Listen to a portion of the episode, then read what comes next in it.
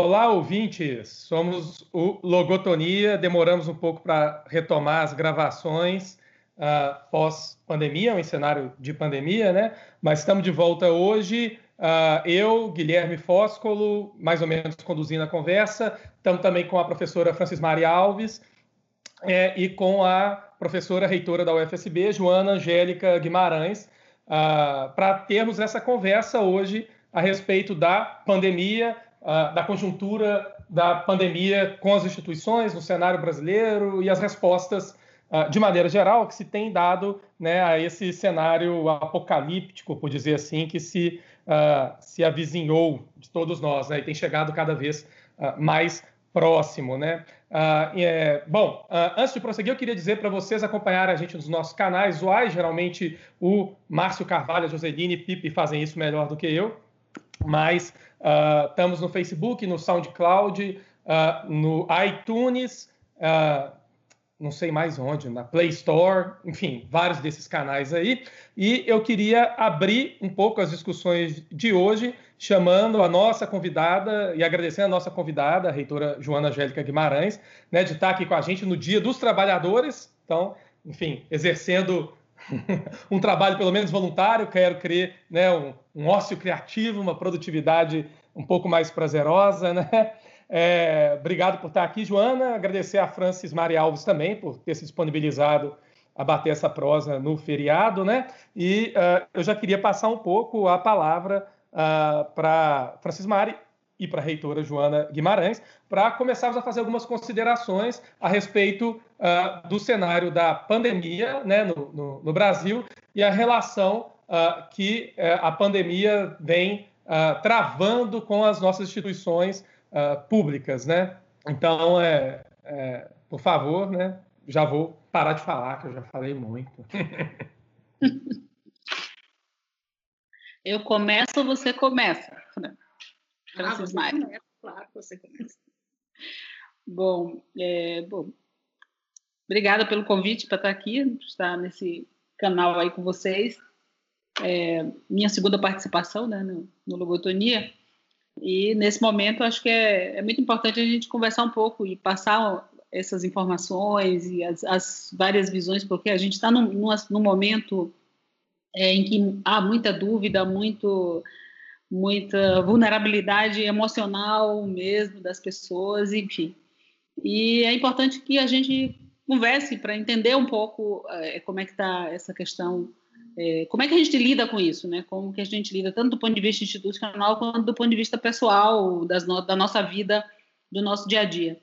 E como o Guilherme falou, hoje é dia é, dia do trabalho, né? O, é, e aí a gente falar um pouco sobre isso também, que é a questão de que é, a gente tem visto várias é, falas e vários embates sobre a questão de isolamento social versus retomada da atividade econômica e retomada da atividade econômica implica em retomada da força de trabalho que os trabalhadores retomem seus postos de trabalho para continuar produzindo e e gerando riqueza aí para né, todos, né, todos, quer dizer, todos os, meios, os detentores dos meios de produção, né? E, e aí é importante a gente refletir um pouco sobre a importância dessa, dessa força de trabalho no capital, no capital aí, no, no mundo do capital, né? Quer dizer, é, é, ela que garante que as coisas funcionem. Né? É necessário, a gente fala que nós temos, por exemplo, hoje o mundo é, é dominado pelo mercado financeiro, é, mas a gente tem aí, percebe que sem o trabalhador, sem a, essa força de trabalho dos trabalhadores, das multidões de trabalhadores no mundo, é, que faz girar a máquina, que faz girar o consumo, que faz girar, produzir bens para que a gente consuma, esse capital todo não vale nada, né? Então, fica a minha homenagem aos trabalhadores e trabalhadoras desse mundo afora.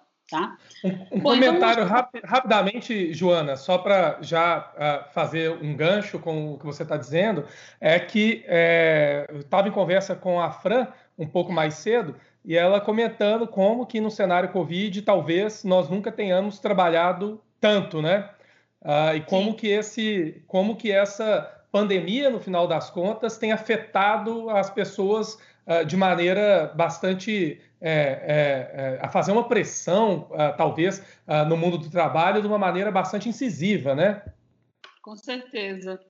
É, a gente percebe a importância que é essa questão do trabalho, né? E, e como que as pessoas têm essa relação de trabalho, tanto do ponto de vista de, de garantir o funcionamento né, das, das, dos vários setores de atividades né, econômicas, mas também do ponto de vista até do ponto de vista psicológico, né? Assim, o fato de você estar fazendo algo e eu acho que a necessidade a gente está trabalhando muito, e você falou, eu acho que essa, essa trabalhar muito é um pouco para a gente fugir dessa coisa do da do que é essa pandemia, quer dizer, é uma coisa nova para nós, né? Já aconteceram outras no mundo em outras épocas, mas para a gente, para nossa tempo de vida, essa é a nossa primeira pandemia e certamente isso mexe bastante com todos nós, né?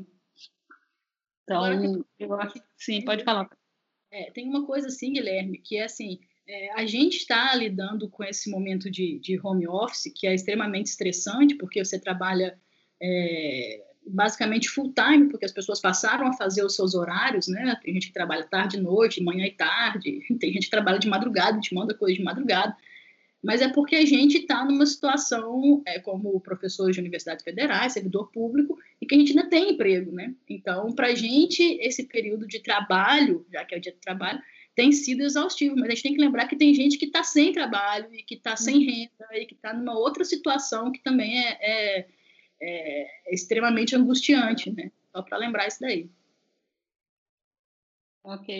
Não, isso é bem, bem colocado, Fran. Eu acho que a gente está né, nessa. É, a gente fala de um lugar bastante privilegiado, né? Nós temos uma carreira, de, uma, uma, uma forma de trabalhar, um trabalho que nos permite trabalhar independente de, de estarmos no nosso local de trabalho ou não. Claro que é estressante, como você disse, que as pessoas, cada um escolhe o seu horário de trabalho e, e geralmente quem lida com essas questões de organizar coisas e, e tentar. É, é, tem funções que implica em, em muita gente né, afluir para certas pessoas, acaba estressando mais e, e, aumentando o volume de trabalho da pessoa, porque você não estabelece um horário de trabalho quando você está, por exemplo, na sala na sua sala de trabalho na universidade. Mas é, é bem bom lembrar que muitas, muitas pessoas não têm trabalho. Nesse momento estão em casa sem fazer nada, não porque queiram, mas porque não têm trabalho, foram desempregadas. E, e aí que eu quero entrar na questão da importância do Estado num momento como esse, né?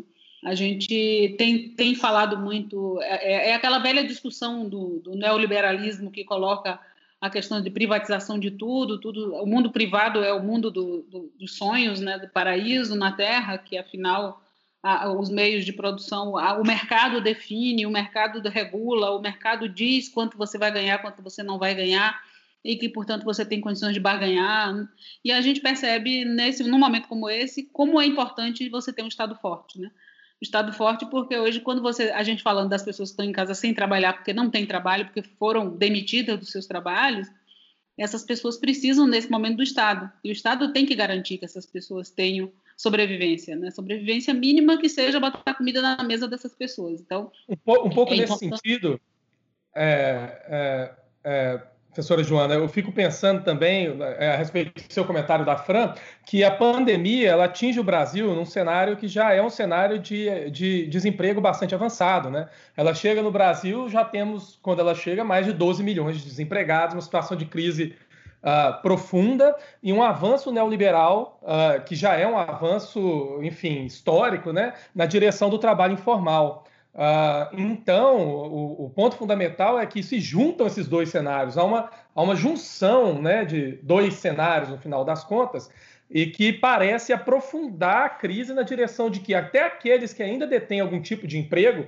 em alguma formalidade, né, se veem ainda mais explorados em seus regimes de trabalho domésticos ou em casa, ou mais pressionados para cumprir metas, porque a alternativa ao horário de trabalho convencional, aquele que você vai para o espaço de trabalho e cumpre o seu horário, é você cumprir metas em casa. Pelo menos tem sido assim uh, em grande parte dos setores que disponibilizam o chamado home office, né? Uh, passo. Eu vou falar passo assim só para também, né? Uh, porque não estamos vendo uns aos outros para facilitar também, tentar facilitar um pouco a troca, né? Só para finalizar esse lance aí do, do dia do primeiro de maio, do dia do trabalho, eu acho que é isso mesmo, Guilherme. Esse é um é, o primeiro de maio de 2020 é um dia é, icônico para a gente, porque ele marcou, ele, ele vai marcar como nunca é, escancarar o problema social existente no Brasil. Né? Eu acho que essa é uma questão para se refletir no futuro, ou agora, né, quem conseguir. Porque eu acho que as pessoas estão pensando em suas sobrevivências também. Claro. É, e escancara uma série de, de, problemas, não só essa questão que você que é a, essa coisa do home office, a pessoa tem que cumprir metas, como escancar essa essa a venda desse sonho de empreendedorismo que as pessoas, cada um vai poder montar o seu próprio negócio, poder trabalhar e poder fazer tu, é, sua ter sua renda a partir dessa desse empreendedorismo tão propagado por aí mas que, na verdade, num momento como esse, isso fica bastante comprometido, porque as pessoas têm que cumprir metas e essas metas escravizam mais ainda as pessoas, né? É, é, e aí a gente vê hoje, por exemplo, as pessoas que são os, você vai trabalhar, você tem o seu carro, vou fazer você é Uber, então eu sou dono do meu do meu meio de, de trabalho, né?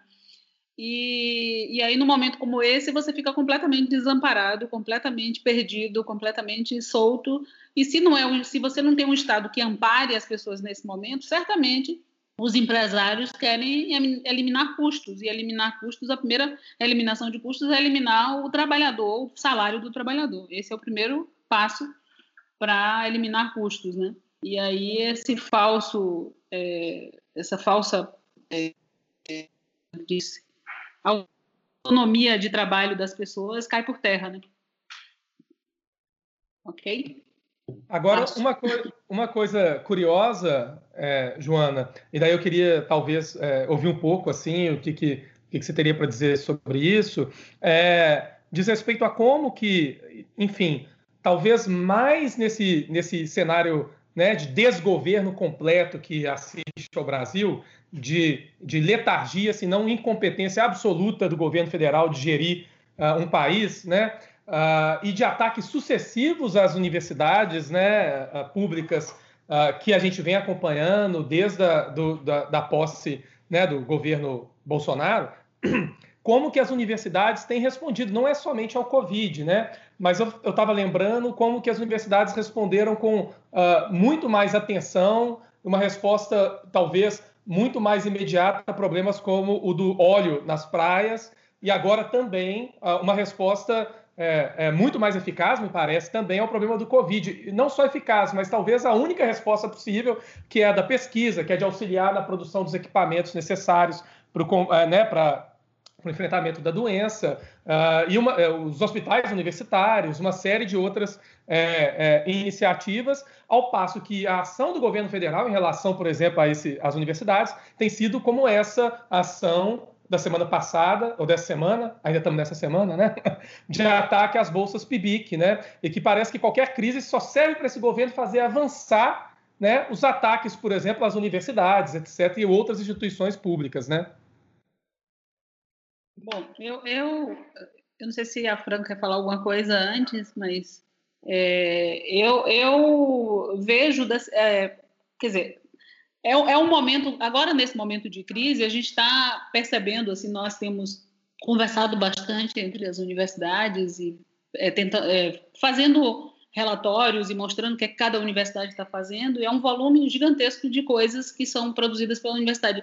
É, e as instituições de ensino e pesquisa são as que estão é, dando respostas e tentando buscar soluções e tentando buscar alternativas não apenas do ponto de vista de como tratar a, a, a, o, o, vírus, mas também de como minimizar os efeitos. Por exemplo, eu acho que tem a importância agora aguda de você pensar nas vidas que estão sendo estão em risco, né, para busca de, de, de, medicação, busca de tratamento para as pessoas que são acometidas pelo vírus, que são contaminadas, mas também um, um entendimento disso para o futuro, ou seja, pesquisas que vão. Essa pandemia vai gerar muito trabalho de pesquisa ainda por muito tempo, para a gente entender um pouco, tanto do ponto de vista epidemiológico, quanto do ponto de vista econômico, quanto do ponto de vista de é, é, saúde, como estruturar um sistema de saúde para que dê conta de uma situação como essas, por exemplo, né? Como que a gente não pode ser pego é, de calças curtas, né? Como se costuma dizer no popular a gente ficar, ter que saber como. Se a gente tiver que enfrentar uma situação como essa novamente, a, a, certamente as, as instituições de ensino e pesquisa são as instituições que vão ter respostas, porque vão se debruçar por muito tempo ainda sobre essa temática, para buscar essas alternativas. Né? Então, e, e a gente está passando por um momento, se a gente pegar, por exemplo, o, se, se a gente pegar um exemplo da nossa universidade aqui no sul da Bahia, a UFSB, nós temos uma universidade que está muito recente, é, que tentando montar a sua estrutura de pesquisa, desde de ensino e pesquisa. É, tivemos o ano passado o contingenciamento de recursos ao longo do ano. Quer dizer, muitas das coisas dos nossos laboratórios, das nossas ações estão sendo limitadas hoje porque a gente não teve o investimento adequado no momento em que a gente, que a gente no momento que a gente planejou ter. Né? Então, todos os nossos laboratórios atrasaram por conta dessa, desse, contingenciamento, ou seja, são, é consequência da falta de prioridade colocada para essas instituições e a falta de compreensão do quão importantes são essas instituições para dar respostas em, em, situações como essa e outras situações que venham a acontecer, não apenas do ponto de vista de saúde, mas do ponto de vista de N outras situações que um país precisa para ser chamado de para ter um, é, uma, uma condição de um país desenvolvido, um país que tem preocupações sociais, preocupação com o seu povo, né?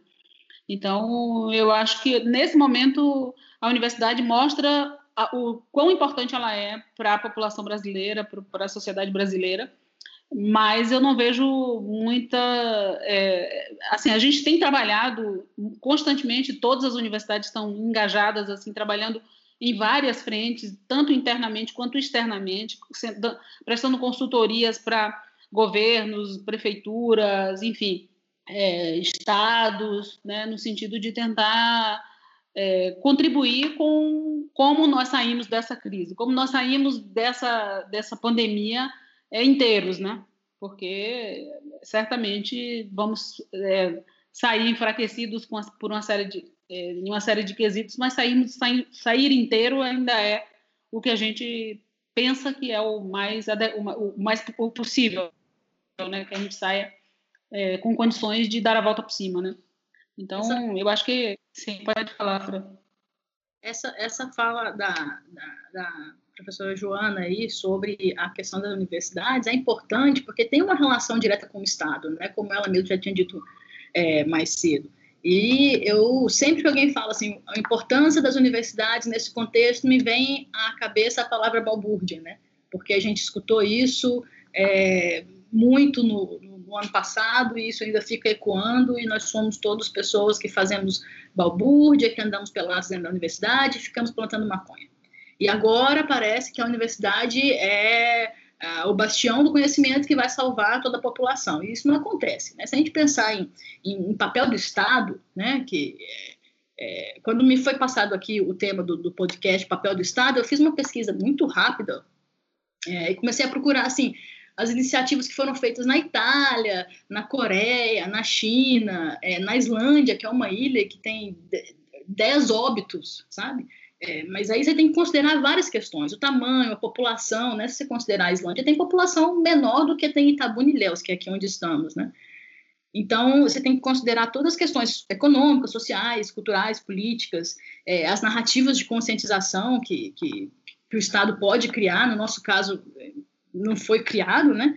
E, por último, o papel científico, né? Por último, não, mas também o papel científico, né? É, de modo que o papel do Estado diante de uma pandemia seria tentar minimizar os efeitos da pandemia, né? Já que é, não tem como eliminar os efeitos, mas tentar minimizar esses efeitos. E a única coisa que aconteceu no Brasil, que a gente viu no Brasil e nas nossas regiões, e portanto isso influencia também nas, na, no funcionamento das universidades, nas pesquisas, enfim, é, foi o isolamento. Né? E o isolamento, para mim, é uma questão do tempo não só o tempo que você passa em casa, e aí tem pessoas que estão desesperadas, tem pessoas que estão em pânico, tem pessoas que estão sobrecarregadas de trabalho, tem pessoas que estão entediadas, tem pessoas que estão tendo que lidar com, com sua família, né, com seus filhos, com seus animais domésticos, aquilo tudo que, tirando a rotina de escola e tudo mais, você não está acostumado, mas é uma questão do tempo, né? E é uma questão do tempo também porque é justamente o tempo de achatar a curva, né? Seria o tempo de não deixar é, um número enorme de pessoas contagiadas, é, é, infectadas no mesmo período. Então, a, o isolamento foi a única política pública que a gente teve no Brasil. E a gente teve todos, todos os indícios, porque a gente viu o exemplo da China, a gente viu o exemplo é, da Itália, da Europa, a gente viu inclusive o exemplo dos Estados Unidos e foi muito, muito pouca coisa foi feita. Né? Parece que a gente não fez nada de efetivo, apesar do SUS ainda ter várias fragilidades. Né? A gente viu alguns governos é, estaduais e algumas prefeituras é, tomando atitudes independentes que foram essenciais para a contenção da situação diante do caos, mas que poderiam ter tido um efeito muito mais é, positivo, enfático, é, de achatar a curva, se tivesse sido articulado com uma política nacional, o que não aconteceu, né?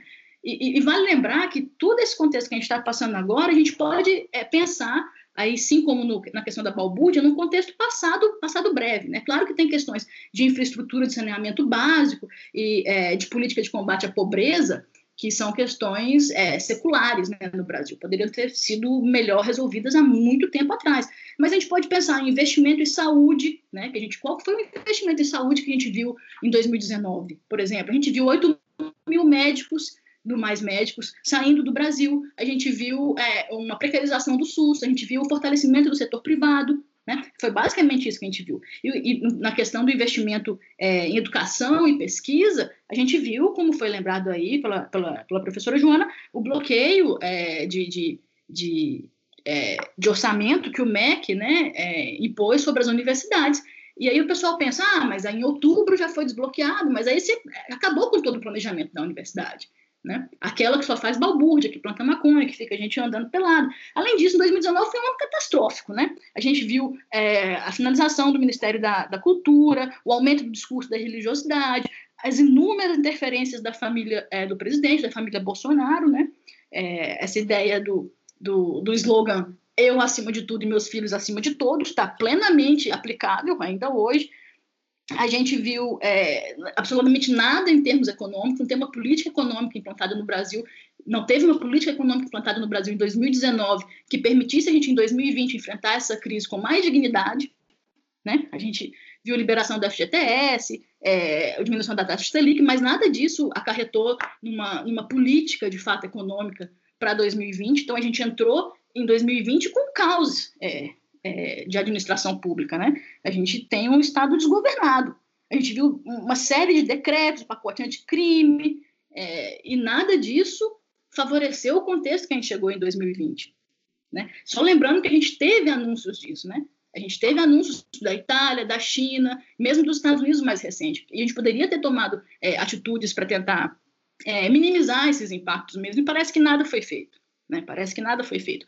O que a gente tem, né, o e daí, parece que é uma, uma tentativa de, de atrapalhar, já que não está ajudando, né? Que seria o contrário do ditado popular, que a gente não está ajudando também não atrapalha, mas a gente tem o contrário, né? A gente tem crise internacional, a gente tem crise com a Organização Mundial de Saúde, a gente tem uma defesa completamente infundada de cloroquina, de, de anita, que é um vermífugo, a gente tem é, críticas às medidas de isolamento social impostas ou sugeridas pelas prefeituras, pelos governos estaduais. A gente teve a crise do Ministério da Saúde, a gente teve uma propagação enorme de fake news, dizendo que a crise é, do vírus já estava finalizando, é, desabastecimento no SEASA. Então, a gente tem, na verdade, é, um, e aí fazendo uma, uma brincadeira, um, um, perfil completo de um guia politicamente incorreto de ação do Estado diante de uma situação de, de pandemia. É isso que a gente tem. A gente pode, inclusive, fazer uma sugestão aí de inclusão para aquela é, famosa série de guias de politicamente incorreto, porque é isso que a gente está vivendo hoje em dia, né?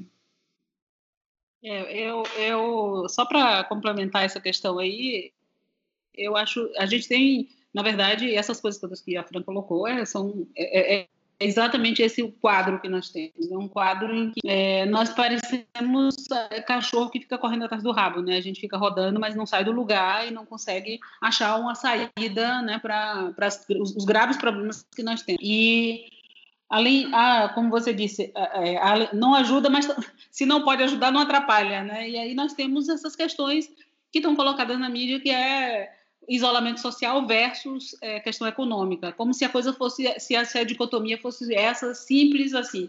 É, se eu não for voltar a trabalhar, se a gente não quebrar o isolamento social, nós as pessoas não têm comida na mesa, mas é para isso que tem o Estado, para garantir que as pessoas não quebrem o isolamento social e possam ter comida na mesa. É exatamente esse o papel que o Estado tem que assumir fortemente, para que a gente mantenha a questão, a preservação da vida seja a coisa mais importante. E é, é, isso, ao invés de acontecer esse tipo de ação, de pensar conjuntamente, de, de pensar num plano em que a gente consiga conter o vírus num tempo para que ele não, a curva não, não, não vá para o pico, tudo, todo mundo ficar doente de uma vez só, a gente tem as falas colocando essa coisa de que é uma gripezinha, de que é isso, ou seja, é, é, cria uma, uma, certa confusão e uma certa insegurança na, na população. As pessoas estão na rua porque as pessoas acreditam, muitas acreditam que é isso mesmo, que não vai dar em nada, que é assim mesmo, que daqui a pouco passa e que não vai ficar doente, nem todo mundo. Tem hospital, tem médico, para que a gente vai se preocupar? Ah, tem o número de pessoas que é curado é muito maior do que o número de pessoas que morrem. Só que o nosso sistema de saúde, é, o número de pessoas que morrem, é, que, que, precisam de cuidados médicos mais intensivos e precisam de UTI, tudo mais, é um número que o nosso sistema não suporta, mesmo que seja um percentual pequeno desse, do percentual de todos os contaminados que nós temos hoje. Né? O Brasil já passou a China né, no, no número de contaminados e no número de mortes. Já passou a China, e a China tem um bilhão mais de um bilhão de pessoas, né? A gente tem é, um número de, de, de, habitantes muito menor. Então, proporcionalmente, nós estamos assim com uma, uma, uma enormidade de casos, né? É, então, assim, é, essa questão dessa falta de planejamento se, se, ocorre tanto nessas questões que a Fran trouxe, que é não ter uma política econômica clara, ou seja, tem uma política econômica clara, na verdade, não é que não tenha, tem, tem que caminha exatamente na direção de privatizar tudo, de colocar tudo na mão da iniciativa privada e o Estado ser minimalista. Só que quando você tem uma situação como essa, como é que o Estado minimalista resolve essa questão? O que a gente vê hoje é que a grande maioria do, do, do grande capital, do, dos, grandes empre, é, dos grandes empresários, discutem o seguinte: é, é, a proteção do seu, do seu patrimônio. A proteção significa eu vou manter os meus, eu vou demitir os funcionários. Quantas falas a gente viu dizendo que de demissão de funcionários são poucos os empresários no Brasil que, que mantêm seus funcionários ativos trabalhando, ativos pagando salários desses funcionários. Então, quer dizer, essa, essa política que, tá, que a gente não tem clareza, a maioria das pessoas não tem clareza, mas que a gente sabe claramente onde é que ela quer chegar, na questão de, de privatização e tudo mais, essa é, é uma política que nem essa foi implementada de forma, é, digamos assim, organizada com planejamento. Né? Então, é, é, é um, a gente está assim à deriva, completamente à deriva. Né? O nosso sistema de saúde não tem preparo para atender essa, esse volume de pessoas contaminadas, exatamente pela falta de investimentos que teve ao longo do tempo. E, e no, no, ano passado, zero de investimentos na saúde e na educação, praticamente. Né? Então, é, os, dois grandes, os dois grandes motores que faz com que, que minimizam os, os problemas causados pela pandemia, que é a as instituições de ensino e pesquisa e as, os, as instituições de saúde.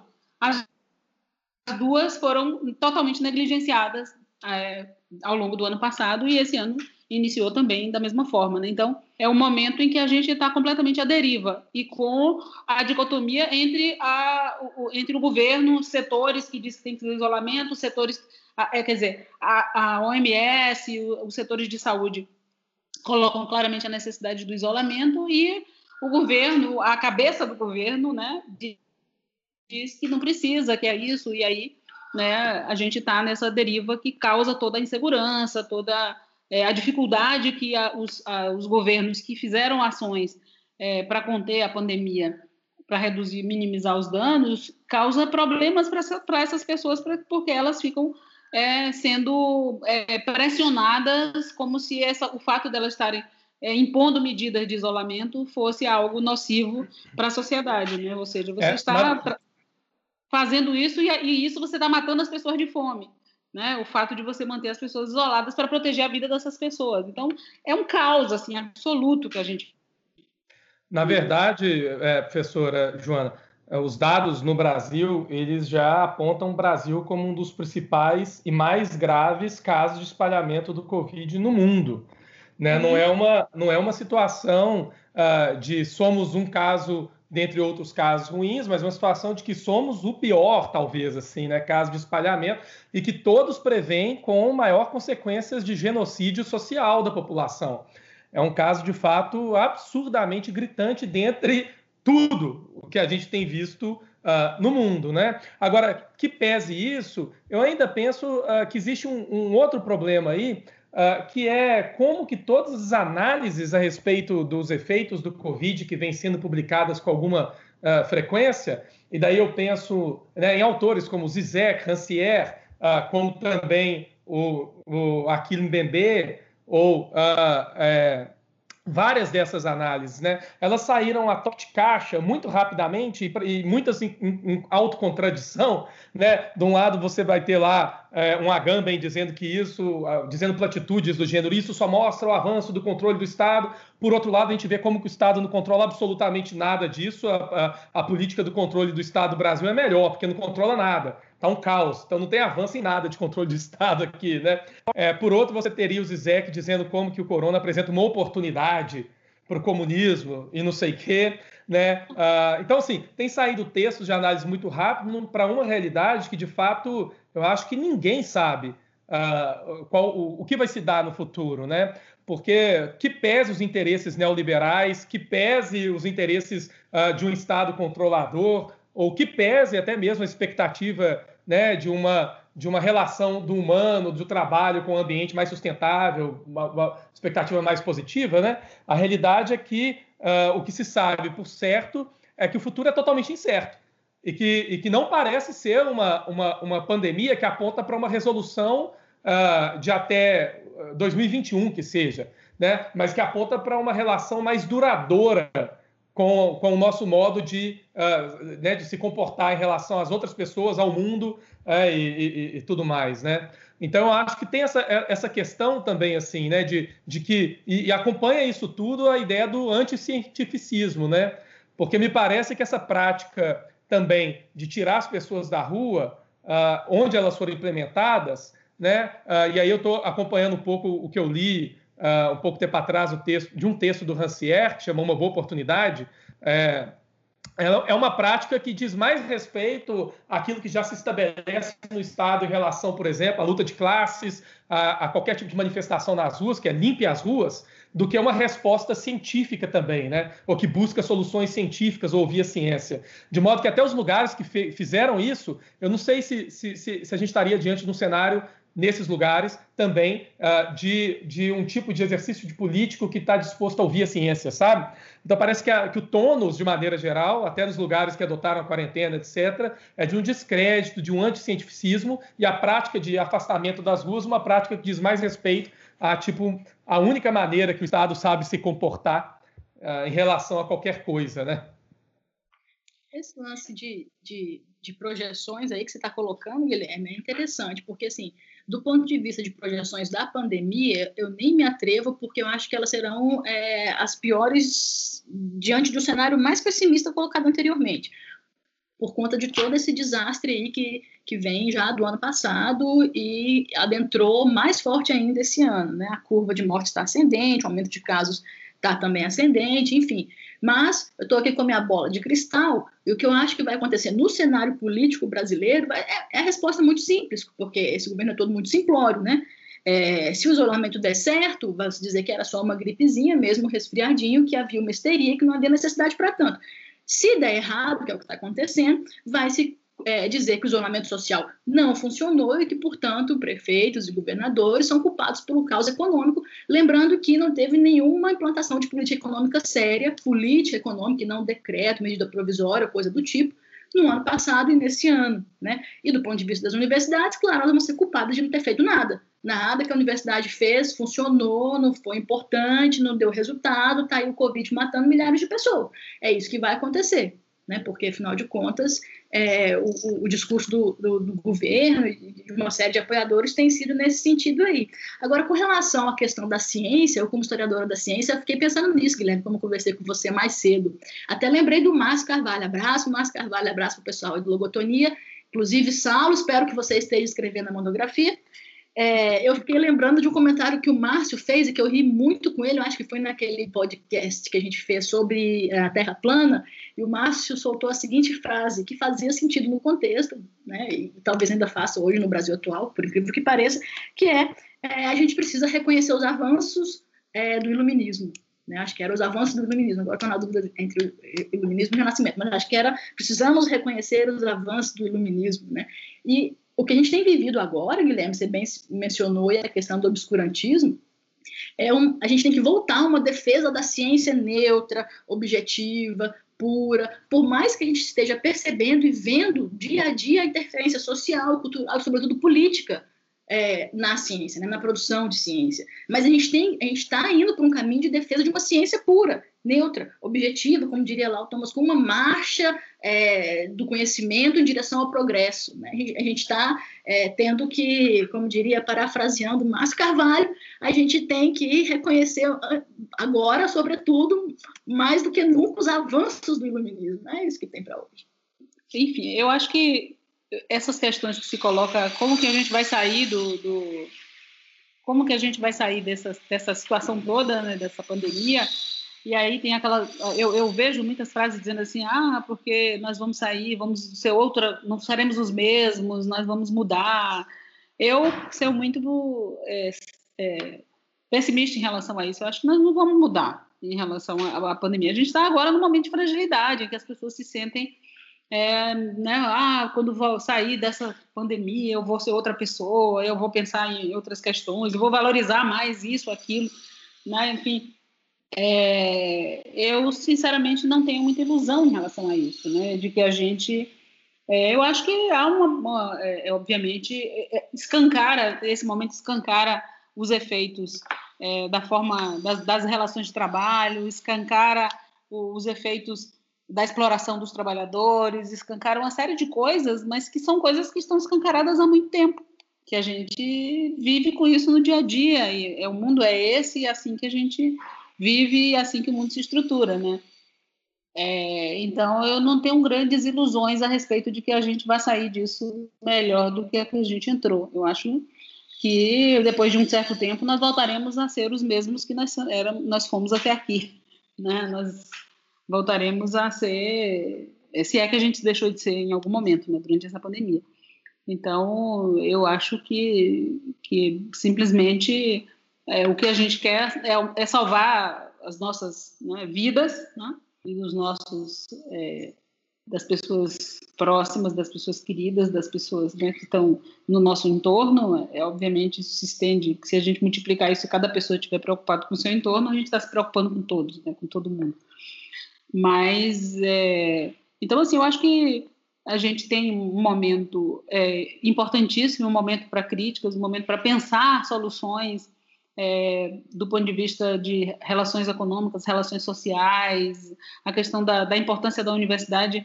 É, é, não acredito, por exemplo, que o fato da universidade hoje estar dando respostas e estar trazendo uma discussão sobre as questões é, importantes da a ciência está se mostrando aí como caminho, é, único caminho para se entender essa pandemia, se combater essa pandemia e pensar em, em, minimizar os seus efeitos, eu não acredito que isso transforme a universidade em algo importantíssimo, que as pessoas consigam enxergar e dizer assim, ah, a universidade é é o caminho, é o, é o né, a, vir na defesa da universidade, né? Eu, não, eu acho que, que a universidade vai continuar tendo muito trabalho para se, se manter e se colocar na sociedade. Até porque a própria universidade tem também lá suas deficiências do ponto de vista de discussão e de pensar é, outras alternativas de formações sociais. A gente é, tem muito, digamos assim, fruto do, do que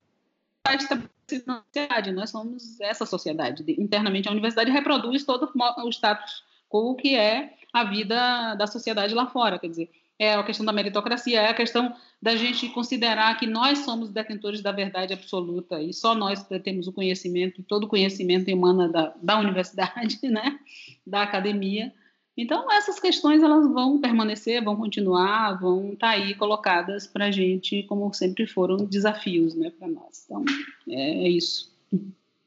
Mas uma coisa engraçada, é, que eu não queria deixar de mencionar, é, é, como que, de determinada maneira, o anticientificismo, principalmente no Brasil, é, é, Joana, e principalmente Fran também, que estuda o, o, a história da ciência, se tornou a tônica né? só uh, de um analfabeto funcional como é o presidente da República, mas também do, uh, de um outro sujeito que ocupa o assento de, é, né, de antiministro da Educação e do antiministro da, da, das Relações Exteriores. Né? É, eu fico pensando assim, o João César de Castro Rocha, que é um pesquisador brasileiro da literatura, é, decidiu investir o tempo dele, na verdade, vários pesquisadores eu vejo tentando fazer isso hoje em dia, né, para discutir uh, um pouco dessa, ou discutir com, né, tentando se aproximar um pouco uh, dessa, da tônica ideológica, né, que ocupa o, os nossos uh, líderes, por assim dizer, do, no, no governo federal, né. E daí eu fico pensando, rapaz, como é que é que você consegue fazer uma caracterização dessas coisas quando você tem, sei lá, o ministro das Relações Exteriores como Ernesto Araújo, que pega um livro do Zizek recentemente, que é aquele livro é, uh, que eu até estou tentando lembrar o nome agora, não sei se, se vocês lembram, acho que é Pandemia, Covid-19, a Reinvenção do Comunismo. E faz um, no blog dele um comentário como se isso fosse importante no cenário brasileiro hoje, dizendo que o perigo hoje não é o coronavírus, mas o comunavírus e tal. E você fala, caralho. E assim, é uma, né, uma bola fora atrás da outra, em todos os cenários possíveis. Nesse caso específico, né, é engraçado porque o Zizek ainda se dignou a responder o, o, o, o sinistro, né? Dizendo que ele não entendeu nada, né? Não entendeu o livro. Em resumo, que o, o, chanceler brasileiro das relações exteriores não sabe ler, né? é, e, e, eu fico pensando assim, num, num, essas pessoas, elas, elas tecnicamente cuidam de gerir aspectos muito relevantes da vida pública brasileira, e não são só coisas engraçadas no sentido negativo que elas que elas manifestam, né? mas é, é, de fato representa um retrocesso que não representa ninguém, uh, ou, ou, muito poucas pessoas no Estado brasileiro. Pensa, por exemplo, no caso das universidades brasileiras, que durante os governos do PT uh, ah, tiveram um processo de ampliação enorme, um processo também de, de maior porosidade em relação né, às diversas classes sociais do Brasil, principalmente aos mais pobres, né? E como que cientificamente se mostrou que a universidade, por mais que não seja responsável né, para resolver o problema da desigualdade no Brasil, porque não tem nem como, dado né, a, a, a, a, sermos, entre aspas, poucas universidades federais, né, menos de 70 no total, né, mas como é um aspecto importante da ascensão social no Brasil, a educação, e principalmente para os mais pobres. Ou seja, é, é impossível você pensar na universidade como sendo algo supérfluo principalmente na universidade pública, até mesmo nesse critério uh, de ascensão socioeconômica. E como que é que as pessoas que governam isso, na verdade, são apoiadas até mesmo pelas pessoas que se beneficiariam né, de, uma, de, de políticas públicas nessa direção. Estou dizendo a universidade, mas se estende também ao SUS, né, uh, se estende a várias outras políticas públicas. Né? E daí eu fico pensando assim, ah, se de determinada maneira esse, essa, essa, esse, enfim, essa estrutura ideológica do governo ela não encontra muito mais porosidade no meio popular, na população de maneira geral, do que qualquer análise criteriosa científica de, de dados, né, por assim dizer, né? E, e não estou dizendo com isso que fracassamos em nada, não é esse discurso, né? Mas é, é, é que de fato me parece um pouco importante essa iniciativa né, de tentar lidar diretamente com esse critério ideológico anticientífico, que não acontece só no Brasil, né? Um pouco na direção do que a Fran colocou também anteriormente. Né? Deve haver um esforço conjunto, na verdade, eu acho, acima de qualquer discussão, um pouco na direção de, da defesa, no final das contas, né, uh, do conhecimento. Né? É, vou passar um pouco também, porque eu já falei muito. Eu acho que fica esse tom meio pessimista assim mesmo, né, Guilherme? A gente está tendo dificuldade em acreditar que as pessoas possam voltar a, um, a, ter uma posição crítica diante da, da realidade, né? Porque você vê aí que ah, o atual governo continua com mais ou menos um terço de, de, de, aprovação que ele, que, ele, que ele tinha antes, né? Inclusive da, da queda do, do Sérgio Moro. Então, aliás, ontem ou antes de ontem, a Carla Zambelli colocou no Twitter é, que, que, a imagem do, do presidente é uma imagem de um paizão dando bronca, que isso é carismático, não sei o quê, é, é por aí mesmo, né?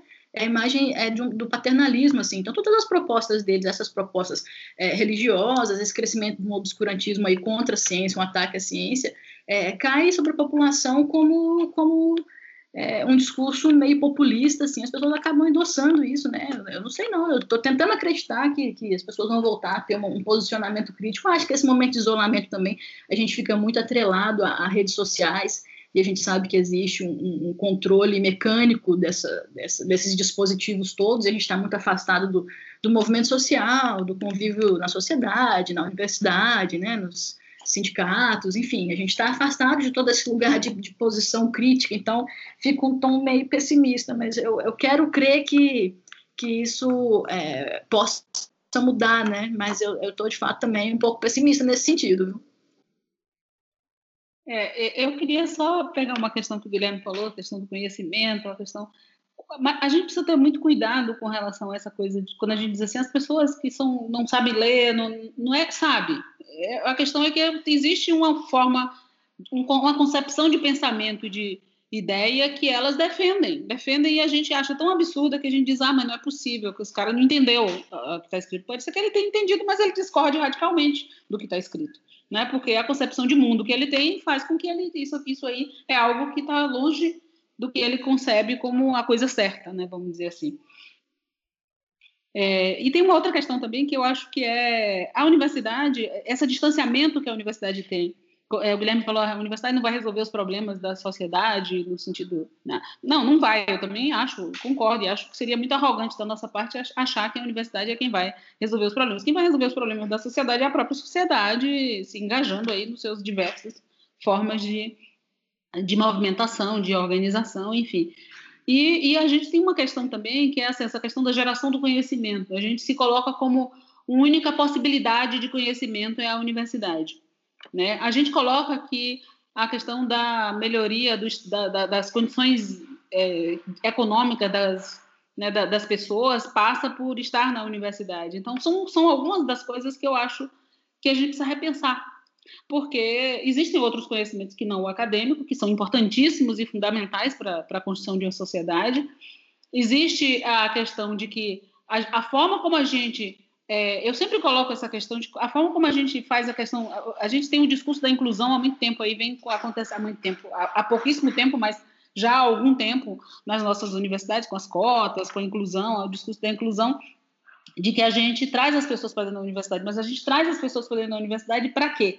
Para que ela tenha aprenda, é, seja treinada para uma profissão, que no fundo é isso que a gente faz, assim, no, no grosso a gente treina para uma profissão, mas a gente é, além disso, a gente pesquisa, faz faz uma série de coisas importantíssimas que a universidade faz, mas do ponto de vista individual de cada, cada pessoa que entra na universidade é dar a essa pessoa os, as, as, digamos assim, os, os equipamentos e as armas para que ela possa se dar bem na, no mundo do trabalho. É, é, isso, dá uma profissão. A gente, a gente costuma dizer na, na universidade: ah, para que, que serve o BI? O BI não forma para nada. Quer dizer, o objetivo da universidade é formar alguém para o mercado de trabalho.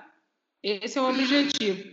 E com esse objetivo, o que, que a gente faz? A gente faz é as pessoas que vivem nas periferias da cidade, as pessoas que vivem no, na, nas camadas mais populares, elas entram na universidade, elas se transformam em alguém que quer deixar esse espaço que ela viveu até ali, porque aquele espaço é o espaço da pobreza e da miséria. Então, ela quer se afastar desse espaço de pobreza e miséria e passar a ser um do outro lado, engrossando as fileiras daqueles, daqueles que vão viver uma vida mais confortável, com mais recursos e se afastar cada vez mais daquela comunidade em que ela vivia anteriormente, que era a, sociedade, a comunidade que representa o estado de miséria, que é a sociedade brasileira. Então, Acho que essa é uma questão para a gente discutir e pensar seriamente, né? Qual é o nosso papel de fato? O que, que a gente faz de fato quando a gente inclui as pessoas na universidade? O que, que a gente está fazendo? A gente está transformando elas em pessoas que vão engrossar as fileiras daqueles que estão bem nutridos e bem vividos e bem.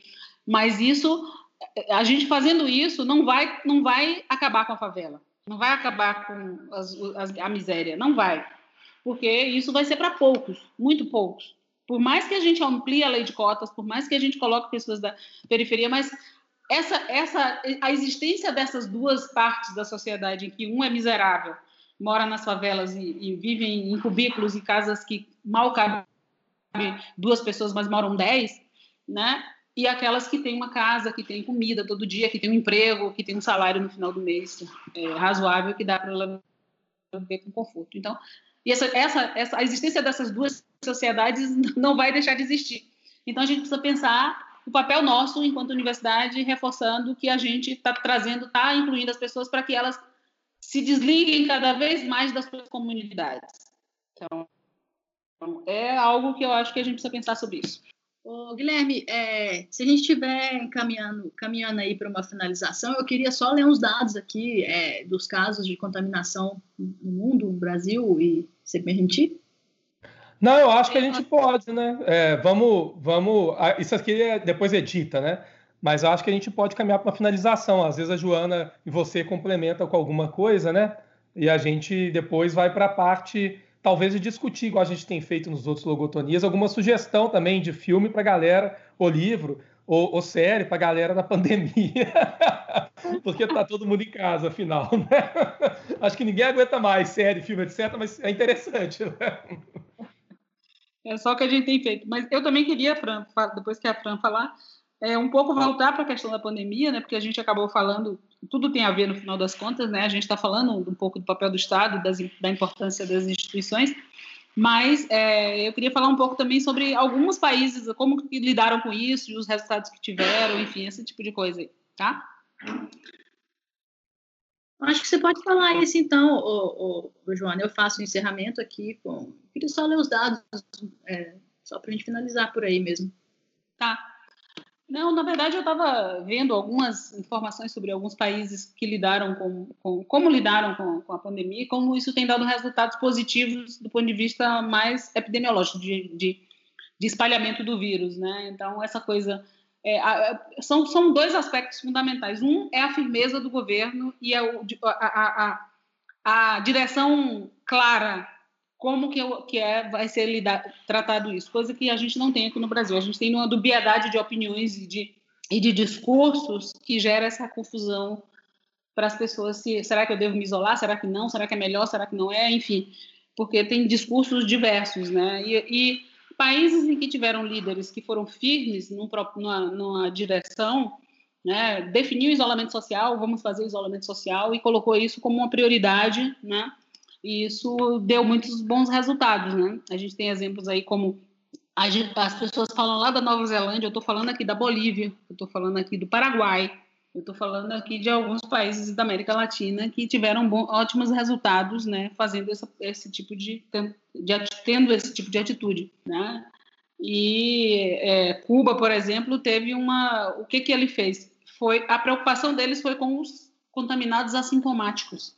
A nossa preocupação é com quem está contaminado precisa de hospital e que tá, vai tá precisando. É, é, é essa atenção. Para você fazer um, um, teste, é nessas pessoas que você faz o teste, mas você não, não testa em larga escala para ter, por exemplo, um controle de quantas pessoas estão contaminadas e são possíveis transmissores do vírus.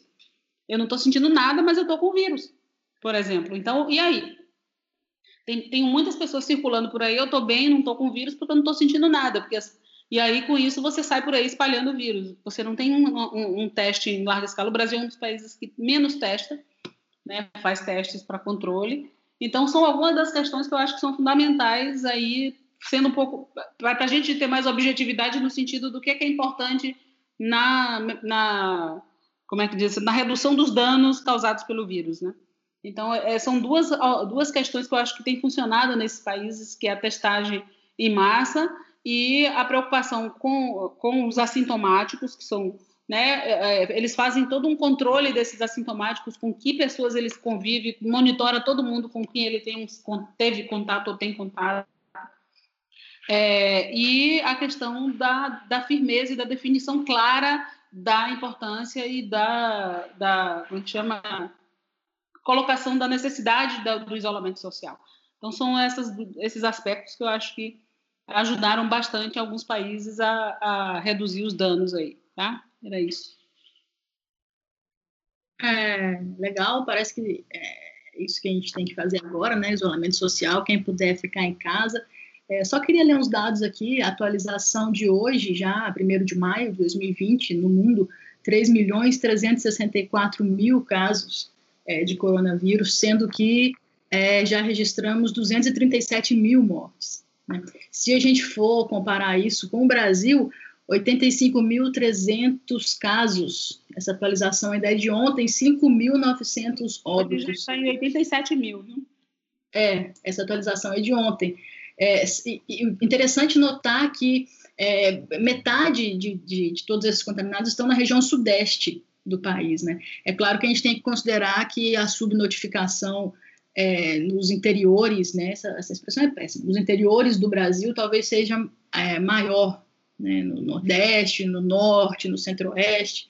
De qualquer forma, são dados alarmantes. E só para a gente ficar aqui na questão mais é, próxima a nós, né, Itabuna e Ilhéus, Ilhéus, que é um município que tem apenas 162 mil pessoas, tem oficial 202 casos, com várias internações em UTI, sendo que Itabuna, que é um pouquinho maior, 230 mil, já chegou a 207 casos, com também várias internações é, e casos de óbito, tá?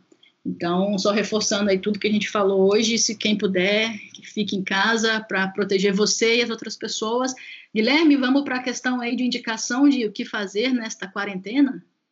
Partiu. Então, nos momentos, é, nossos momentos finais dessa edição do, do Logotonia, antes de ir para essa parte, eu queria agradecer de novo, novamente, a presença das professoras Francis Mari e também da professora Joana Angélica, né, que hoje, no dia do trabalho, quem quer francismar é foda, né? da, da, professora Fran, a professora Fran que está sempre conosco também.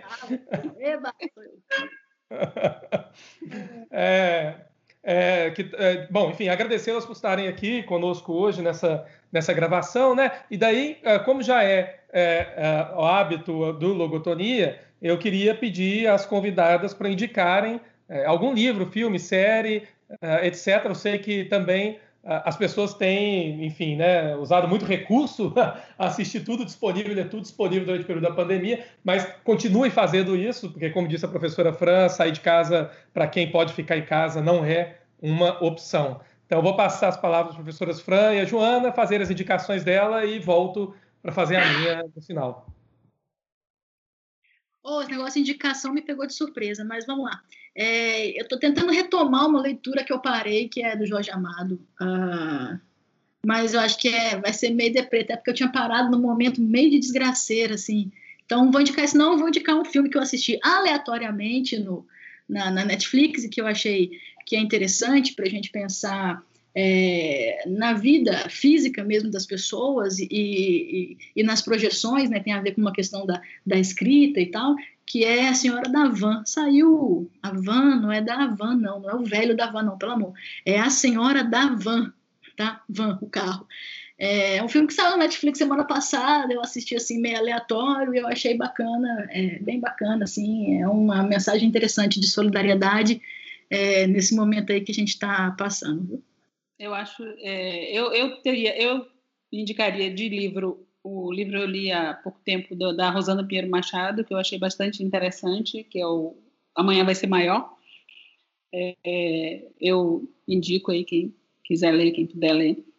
E do, de é, série, a gente tem visto muita série aqui, né, desse período de isolamento aqui. É, recentemente eu assisti um Homem do Castelo Alto, é, um, uma, uma série do, do Philip Dick, que é baseado no, no livro do Philip Dick, e é bem interessante, é uma distopia bem interessante, né, que, que fala da, da Segunda Guerra e do que a distopia em que o nazismo ganha a Segunda Guerra Mundial e, e aí tem todo um, um, contexto aí de, de como seria o mundo, né?